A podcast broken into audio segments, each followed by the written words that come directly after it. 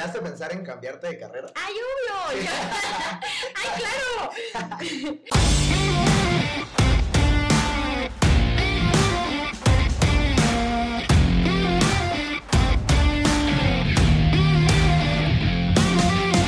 Hola a todos, bienvenidos y bienvenidas a un nuevo episodio de University Community. Yo soy César Pérez y el día de hoy tengo el gusto de tener de invitado a Anita Núñez. Anita, ¿cómo estás? Hola, ¿qué tal? Pues muy contenta de estar aquí para platicar contigo de todos los temas universitarios. Exactamente. Hoy vamos a platicar de perspectivas, que es básicamente el antes, el durante y el después de la vida universitaria, ¿va? Ok. Entonces vamos a iniciar con el antes y la pregunta obligada es ¿cómo escogiste tu carrera? Primero cuéntanos igual como qué estudiaste, quién es y todo este show para ponernos en Pues, contexto. hola, me presento, soy Anita Núñez, soy creadora de contenido y yo estudié la carrera de Ciencias de la Comunicación enfocado en publicidad, entonces prácticamente publicidad. y pues bueno, el cómo decidí que estudiar sí fue un tema pues bastante complicado, porque como que en la prepa no pensé mucho en, en eso, estaba más preocupada pues por los trabajos finales y los exámenes, Claro. que fuera bien, bien, bien. Y llegó el momento en que tenía que escoger la carrera. Yo estudié en Prepa 6, la de Coyacán, de la UNAM, y entonces pues empecé a ver que todos mis compañeros ya estaban muy enfocados en qué era lo que querían hacer de su vida, o tan siquiera eso yo creía. Eh, y entonces yo me sentía perdida por el espacio porque a mí siempre me ha gustado de todo. O sea, no, no es algo que te diga, ay, me encanta esto desde niña. O sea, o sea, yo- mucho. Cañón, yo pasé por todas las carreras habidas y por haber. O sea, primero quise medicina ¿Ok? porque a mí la verdad siempre me ha llamado la atención medicina. Eh, después platicando con mi mamá, ella me hizo ver que el estilo de vida que se lleva cuando estudias medicina pues es muy pesado y si realmente no es tu pasión como tal, Sí, es complejo. te cuesta muchísimo, ¿no? Entonces ya pasé el, el tema de medicina, después dije, bueno, también me encanta la arquitectura, voy a estudiar arquitectura, eh, tengo tíos que son arquitectos y pues lo mismo, dije, sí, sí me gusta, pero no sé si me lo quiero aventar. Después, desde chiquita, me ha gustado mucho el tema del medio ambiente. Ok. Entonces vi una carrera que estaba dando la UNAM en, me parece que es Michoacán, que era de ciencias ambientales, y yo ya estaba así listísima para eso, y mi mamá otra vez fue así, oye, pero es que te tienes que ir a vivir a, a otro estado, pues está complicado. Me puse a ver el plan de estudios y como había dos, tres materias que la verdad no era muy fan de física y todo eso, sí me gustaba, pero de lejitos. Eh, pues sí, tampoco, tampoco decidí ciencias ambientales. Entonces me acuerdo que la manera en la que escogí mi carrera fue muy chistoso porque platicando con una amiga de mi mamá, ella es actriz, de hecho le va, le va súper, súper bien. Y le dije, oye, pues, ¿qué estudiaste? ¿Estudiaste actuación? Porque también me entró el rollo que sí quería estudiar actuación. Luego también he practicado ballet clásico desde los siete años, entonces dije, voy a ser bailarín. Tampoco, literal, me lastimé la rodilla, por no decir la expresión como tal. y ya no se pudo. Entonces, platicando con la amiga de mi mamá, me dijo, ¿sabes qué? Yo lo que hice fue estudiar ciencias de la comunicación, que si bien no es... eh, a lo que iba dirigida, siento que me ayudó muchísimo para la cultura general y todo, y como para abrir panoramas. Entonces, pues llegó el momento de decidir la, la carrera, en que la UNAM te pone así de, bueno, ¿cuál es tu primera opción de carrera y cuál es la segunda? Y me acuerdo que la primera sí fue Ciencias de la Comunicación, y la segunda creo que fueron Relaciones Internacionales. O sea, Dije, bueno, es la misma facultad, igual y después vemos cómo le hacemos para moverme. Y entonces, pues sí, así es como decidí la carrera, la licenciatura de Ciencias de la Comunicación. Y ya con el paso del tiempo fui viendo realmente qué era lo que, lo que lo que hacía. me gustaba. Buenísimo, porque con eso vamos a entrar a lo que es el durante, porque muchas veces pues tenemos esta idea, como dices, ¿no? De que medicina, todos tenemos esta parte de que los médicos son como socialmente muy aceptados, de que wow, héroes y todo este pedo, pero la verdad es complejo estudiar esa carrera, o sea, es muy demandante, muchas cosas. y eh, pues muchas veces se encuentran con esa realidad, ¿no? Con ese choque de que esperaban que era una cosa y después a la mitad era otra. ¿Te pasó a ti con comunicación que pensarás que era como, como más? Porque muchas veces cuando uno no sabe marketing piensa que es como publicidad, como colores, como vende, como promociones y eso, ¿sabes? Y ya cuando estás dentro de, una carrera te das cuenta que hay muchas otras áreas, que hay muchas otras cosas y que muchas veces no era lo que querías. O sea, tú ibas con una idea y te encuentras con que dices, mm, tal vez no era, o sea, no coincide, porque también va a depender de las universidades. No sé, en mi caso, economía, eh, hay tipos de economía, ¿no? Puede ser economía de investigación, que sería como micro, macroeconomía, pero enfocado en lo que es investigación y podrían ser como finanzas y este tema que muchos nos gusta. A mí me pasó, por ejemplo, eso, ¿sabes? Que llegué y fue como que no, es que me quiero sentir el lobo de Wall Street. y ya cuando estaba en las clases dije, güey, me están preparando para ser doctor, o sea, maestro de temas muy padres y lo que quieras, pero se parte totalmente y es de acuerdo también a tu, a tu universidad. ¿Te pasó algo así o no? Sí, pues con, con el tema de ciencias de la comunicación me acuerdo mucho que en el primer semestre fui a una reunión con unos amigos que tenía de, pues, de colegios pasados. Y entonces platiqué con una niña que también llevaba la misma carrera, ¿no? Y entonces el típico de, güey, es que me encanta porque mi clase de foto y mi clase de radio y tal, y el UNAM es mucho más teórico. Y es, o sea, es 80% teoría, 20% práctica. Y entonces yo la escuchaba y yo así, no, es lo que quería. Y pues conforme fui pasando la carrera, como que se me fue de, lado el tema de que quería actuación.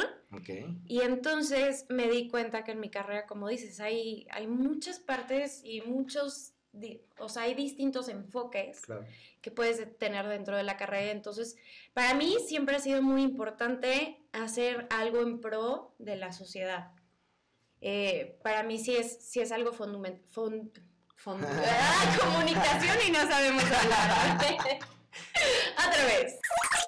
Eh, para mí siempre ha sido muy fundamental que, que, pueda, con lo que estoy haciendo de mi vida, que sea algo bueno para, para mí y para los que me rodean y para la sociedad en general, ¿no? Entonces, con publicidad sí te, dan este rollo de, no, es que los colorcitos y, todo, que no.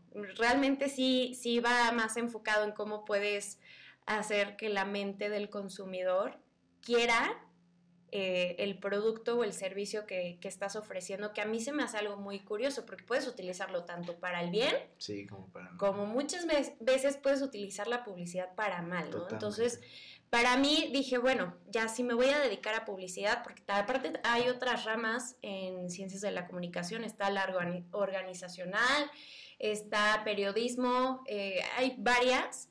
Y entonces yo dije, bueno, voy a hacer publicidad, pero también algo relacionado eh, con lo que me ha gustado desde chiquita, el medio ambiente, este, quería ver también qué, qué rollo con las asociaciones civiles, entonces pues ahí fui moviéndome poco a poco. Me pasó en toda la carrera, o sea... ¿Y, llegaste a pensar en cambiarte de carrera? ¡Ay, obvio!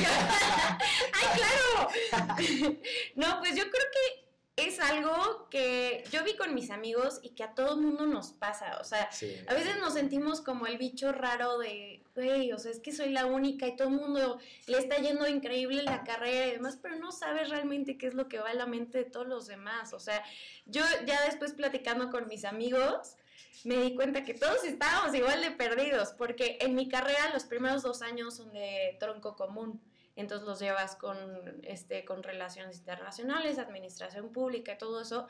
Y entonces me acuerdo que terminando el primer año de la carrera, dije, no quiero esto, no quiero nada, nada, nada de esto, odio con todo mi corazón. Sí, las clases de, por ejemplo, de economía me gustaba, de lenguaje también, pero no me sentía yo identificada con mi carrera y eso sí fue algo bastante complicado para mí porque yo siento que también traía la presión, aunque nunca fue así, sentía que tenía la presión familiar de que si ya entraste en la carrera, mamita, tienes que tener el título y le tienes que echar ganas, tienes que ser la mejor. Entonces yo traía mucha, mucha, mucha presión. Y este, y entonces, pues fue un momento en que dije, a ver, bueno, si no, no me encanta lo que estoy estudiando, pero me voy a dar el chance de, ver si más cuando esté enfocado a la publicidad, ya cuando sea con la especialización, ahí ya me guste más, ¿no? Y, y si no, no pasa nada. De todos modos, aunque hubiera cambiado de carrera, esos primeros dos años me hubieran servido para cultura general, para aprender de otros temas, para abrir mi panorama. Entonces, pues hubo pros y contras y estuve medio perdida, pero al final medio lo resolvimos. pero como dices, sí pasa, ¿no? O sea, es algo que todos traemos a la mente, o sea, todos traemos esa incertidumbre de qué hacer y no entendemos que ese es el, ese es el proceso, o sea, eso es lo que estamos haciendo, practicando, entendiendo, pero nos da pena, ¿sabes? Como que es malo decirte que, güey, no sé qué hacer con mi vida, es como muy algo de amigos y es lo malo que genera una presión incluso social, de que, güey, es que yo veo, como dices, yo veo que a todos les va bien chingón, que todos saben qué hacer con su vida, porque es lo que aparentamos, ¿no? De que no sé. Todos saben qué hacer menos yo, entonces yo también tengo que decir para que cuando me pregunten, ¿y tú qué onda? ¿Qué vas a hacer? No, sí, ya. Planear algo que ni tiene pies, ni cabeza, ni nada. Pero eso también es bien importante que, pues tratemos de normalizar que no, o sea, que es parte del proceso, o sea, no sabemos qué hacer y muy probablemente más adelante tampoco vas a saber qué hacer porque se va moviendo, o sea, no es llegar de A a B, es de que hoy voy a hacer esto, mañana no sé, güey, o sea, veo qué opciones hay y me adapto, ¿no? Literal es disfrutar el proceso, hasta el estar perdido. Yo que lo veo ya saliendo de la carrera, también disfruté eso. En el momento sí fue un sufrimiento terrible, no lo voy a negar, eran momentos de crisis, o sea, ¿qué voy a hacer con mi vida? Pero ahora que lo recuerdo, pues también está padre. Como dices, si no es llegar de un punto A a un punto B, o sea, la vida no es así. Claro nos hacen creer que así debe ser, ¿no? Pero no, la vida es llevar todo el proceso con las cosas buenas, con las cosas malas. Va a haber momentos de tu vida en que no te sientas identificado, momentos en que sí, momentos en que, como digo, o sea, todo el mundo puede aparentar que, que les está yendo increíble, cuando la realidad es que también es muy normal estar perdido, o sea, no pasa nada, absolutamente nada. Como dices, es parte del proceso y también, digo, se disfruta más cuando ya lo ves de lejos, ¿verdad? Que sí, cuando lo eh, brincas.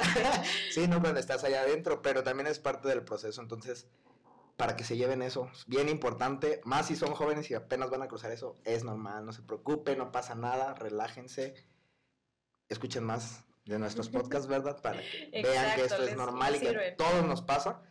Y con eso, Anita, vamos a llegar a lo que es la etapa 3 o el después de la universidad. ¿Cómo te va cuando ya terminas con esta planeación de vida que es lograr terminar las clases o el título, que bueno, también vaya proceso?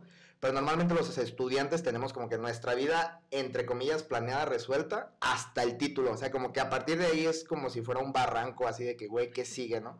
¿Cómo te va con esa parte? Pues mira, para mí ese barranco fue, mucho antes del tema de, titulación. O sea, realmente todavía estoy en el proceso de, o sea, a pesar de que ya estoy trabajando, que estoy haciendo la creación de contenido, todavía estoy en el proceso de ver qué onda con mi tesis y todo. Y si el, barranco en el que decía qué voy a hacer con mi vida, sí fue como ya en los últimos semestres de mi carrera en que decía, ok, voy a ser publicista. Y después me salió el rollo en mi cabecita que decía, pero no quiero estar en una oficina. Para mí eso era algo que me encanta la publicidad, me fascina, pero no quería la vida pues como te, te lo marcan. O sea, por ejemplo, en mi universidad sí admito que, que te enfocan mucho en trabajar para alguien y no es como en otras universidades donde te pueden dar ese enfoque de tú puedes emprender, tú puedes ser jefe o llevar algo pues padre tú, ¿no? Entonces eso también me costaba porque pues no, no quería esa vida de oficina, que está bien, a quien le guste, no estoy diciendo que esté mal, a mí no me funciona, yo sí necesito estar libre por la vida porque si me siento atada, ya valió. Entonces, cuando estaba en este proceso de que me iba, me va a matar, güey. este, pues llegó la oportunidad de, de hacer redes sociales. Al principio era como invitada, pues para ver cómo se llevaba todo el proceso detrás de cámaras, que también, aunque, aunque nunca me dediqué a la actuación ni a nada, sentía que todas las cosas que me, que me habían gustado en mi vida a lo largo de, de los años, como que se iban juntando y entonces yo podía ver el proceso detrás de cámaras y, ahí se juntó el empezar a trabajar en redes sociales con que ya no me iba tan bien en publicidad y después sí me iba bien y entonces pues ya total, acabé la carrera y dije, bueno, ya, ¡Vámonos! y, y entonces ya me, me empecé a dedicar más a la creación de contenido. Estuve en un proyecto que, que estaba muy padre, estuve un par de años. Y hoy por hoy ya estoy decidiendo hacer mis propios proyectos, llevar las riendas de mi vida y este y pues sí, seguir avanzando, innovando, emprendiendo. Y al final adaptándote, ¿no? Bueno, ahorita Sí. mencionaste dos cosas bien importantes que eso de qué cultura te da tu universidad, creo que parte mucho de si es pública o privada, ¿no? Este, no sé, por ejemplo, Tec de Monterrey, que son como empresarios por eh, excelencia y te dan un, un mindset o una dirección diferente. Digo, obviamente si estudias ahí, pues tienes ciertas características que muy probablemente sí sea tu entorno. En escuelas públicas, pues difícilmente, aunque lleguen y te digan de que, güey, tú puedes, mentalidad de tiburones, de que, güey, ¿cómo? O sea, Sí, pero ¿sabes qué? Yo creo que todas las universidades tienen sus cosas buenas y sus Sí. cosas malas. Algo que agradezco mucho de mi universidad es que igual y no me decían qué hacer, pero sí me decían cómo prepararse para hacer esto. Entonces, como es muy teórico, no, no ves solo el proceso, ok, voy a, voy a hacer fotografía para, para la campaña de publicidad, sino así de, bueno, tienes que investigar qué es lo que se ha llevado eh, desde que empezó la publicidad, todos los años, cómo se ha ido desarrollando, cu- cuáles son las cosas buenas que han hecho las empresas, las cosas malas, y pues de investigar, Claro. que eso es algo que me gustó mucho de mi universidad. Entonces, igual no había cosas que yo veía en otras personas que pensaba que estaban muy padres, pero mi universidad sí me dio esta oportunidad y este eh, el desarrollar mi investigación, Claro. que eso me gustó muchísimo. Sí, eso es bueno. Definitivamente, como dices, hay cosas buenas, hay cosas no tan buenas, hay cosas que podríamos hacer mejor. Pero, eh, bueno, el mensaje que les quiero mandar es exactamente eso, que siempre tomen esa opción de que no esa fuerza de que el horario de oficina, que yo también comparto contigo, digo, no es para todos, no está bien, no está mal, ya depende de muchas cosas, pero sí tener como que ese factor de que existen varios caminos, ¿no? O sea, también emprender o ser tu propio jefe es, es un reto. Ir a una oficina es un reto. O sea, cualquier camino que tomes va a ser un reto y con eso paso a lo segundo que dijiste. Inicias en un proyecto, sigues avanzando y el día de hoy te sigues adaptando. O sea, es como que es tan constante esta adaptación que eso es bien importante que lo entendamos, ¿no? En la escuela como que te tienes que ir adaptando, después sales y es de que, güey, ahora te tienes que adaptar más rápido porque ya tienes que reaccionar mucho más rápido a, pues, la vida, lo que se te va presentando, ¿no? Y, pues, qué bueno, qué bueno, Anita, qué padre. ¿Dónde te encontramos? ¿Qué recomendaciones nos puedes dar a los que nos interesa estudiar comunicación? O sea, como que qué libro, no sé, Philip Kotler, o recomiendas Philip Kotler o no recomiendas Philip? Mira, recomiendo que se nutran de lo que más puedan. O sea, yo leí mucho, también vi muchos documentales, estar viendo qué es lo que sale constantemente. O sea, a mí de, de publicidad agradezco que ya veo las campañas cuando voy en periférico, eh, veo todas las campañas que llevan y entonces ya no las veo solo como, pues, Sí, como consumiendo, el anuncio, sino cuál es el mensaje que está tratando de, de llevar la, la empresa, la marca, ¿no? Entonces sí, ir investigando, eh, analizando cada, cada una de las cosas que ven, estar en constante actualización, porque pues las cosas se van así, puedes llevarlo a tu ritmo, pero sí es muy importante que estés en constante actualización. Y yo creo que más en, en- bueno, en esta parte de las redes, es brutal la manera en la que se actualizan. Y si creas, por ejemplo, tú que creas en un buen de plataformas, es de que cada algoritmo se va moviendo, cada, o sea, neta hay un montón de gente haciendo cambios para mejorar. Y uno como creador tiene que ser como que, a ver, ¿qué pasa con eso? A ver, un momento, un momento, apenas le, le estaba entendiendo a lo de ayer Sí. y... Entonces, Justo cuando estás a punto de que dices, ya, ya le encontré cuál es el rollo con esto, te lo cambian. Entonces sí tienes que saberte adaptar, también confiar mucho en ti, porque siento que, que a veces eh, esas dudas hacen que tengas dudas en ti mismo. Sí. Entonces siempre es importante, sea lo que sea de lo que te dediques, que confíes en ti, en que eres capaz de hacer las cosas y que si quieres una meta, igual y puedes estar muy perdido, pero mientras estés decidido en que quieres llegar a esa meta y planifiques cómo llegar a ella, yo creo que te irá bien, muy bien, la verdad. buenísimo. Pues, ¿dónde te encontramos? Tus contenidos. Pues mira, estoy en Twitch, TikTok, Instagram como soy-anita Núñez con Z. Y en YouTube estoy como Anita Núñez, que justo yo creo que para cuando vean esto ya habré subido un video donde estuve en Guanajuato, que mostré todas las cosas y todas las experiencias distintas a lo que yo creía que, que había en Guanajuato. La verdad está muy padre, entonces si tienen oportunidad de checarlo, estaría increíble. Sí, claro que lo vamos a checar, por supuesto que lo vamos a checar. Y un dato curioso, un dato interesante es que eres la primera invitada en nuestro estudio físico, o sea, ¡Uh! lo acabas de inaugurar y eso lo vamos a tener que festejar, claro que sí. Y Anita, pues nada más, con eso terminamos el episodio de hoy. No se pierdan el episodio de la próxima semana, vamos a tener invitados muy, muy buenos. Esta temporada venimos furiosos, así que nos estamos viendo. Vayan a visitar a Anita. Y Anita, pues muchas gracias por tu tiempo. Muchas gracias a ti y pues de verdad espero que, que les haya servido esta plática y estoy segura que en tu página, en tus redes van a encontrar todo lo necesario para que vayan felices por la vida. Para que se adapten un poquito más rápido.